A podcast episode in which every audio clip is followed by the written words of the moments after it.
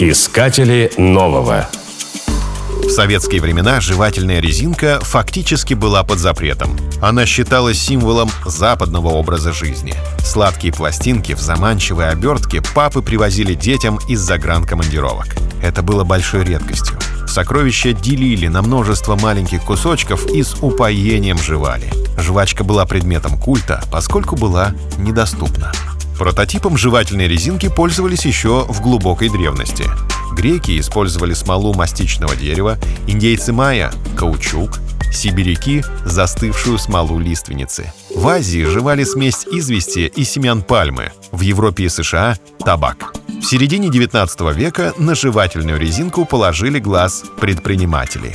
Промышленное производство впервые организовали в США. Сырьем послужила смола хвойных деревьев — Первый образец жвачки назвали «сливки с сахаром». Потом смолу заменил каучук.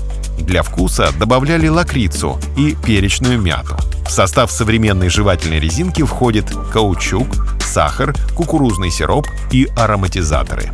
У жевательной резинки есть свои плюсы и минусы.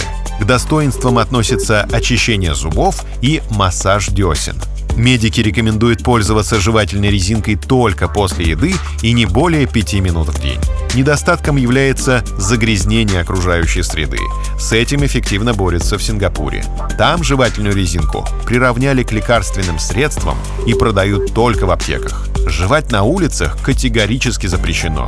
Заброшенную на тротуар жвачку придется заплатить тысячу сингапурских долларов. Это 45 тысяч рублей. Сто раз подумаешь, прежде чем плюнуть. Искатели нового.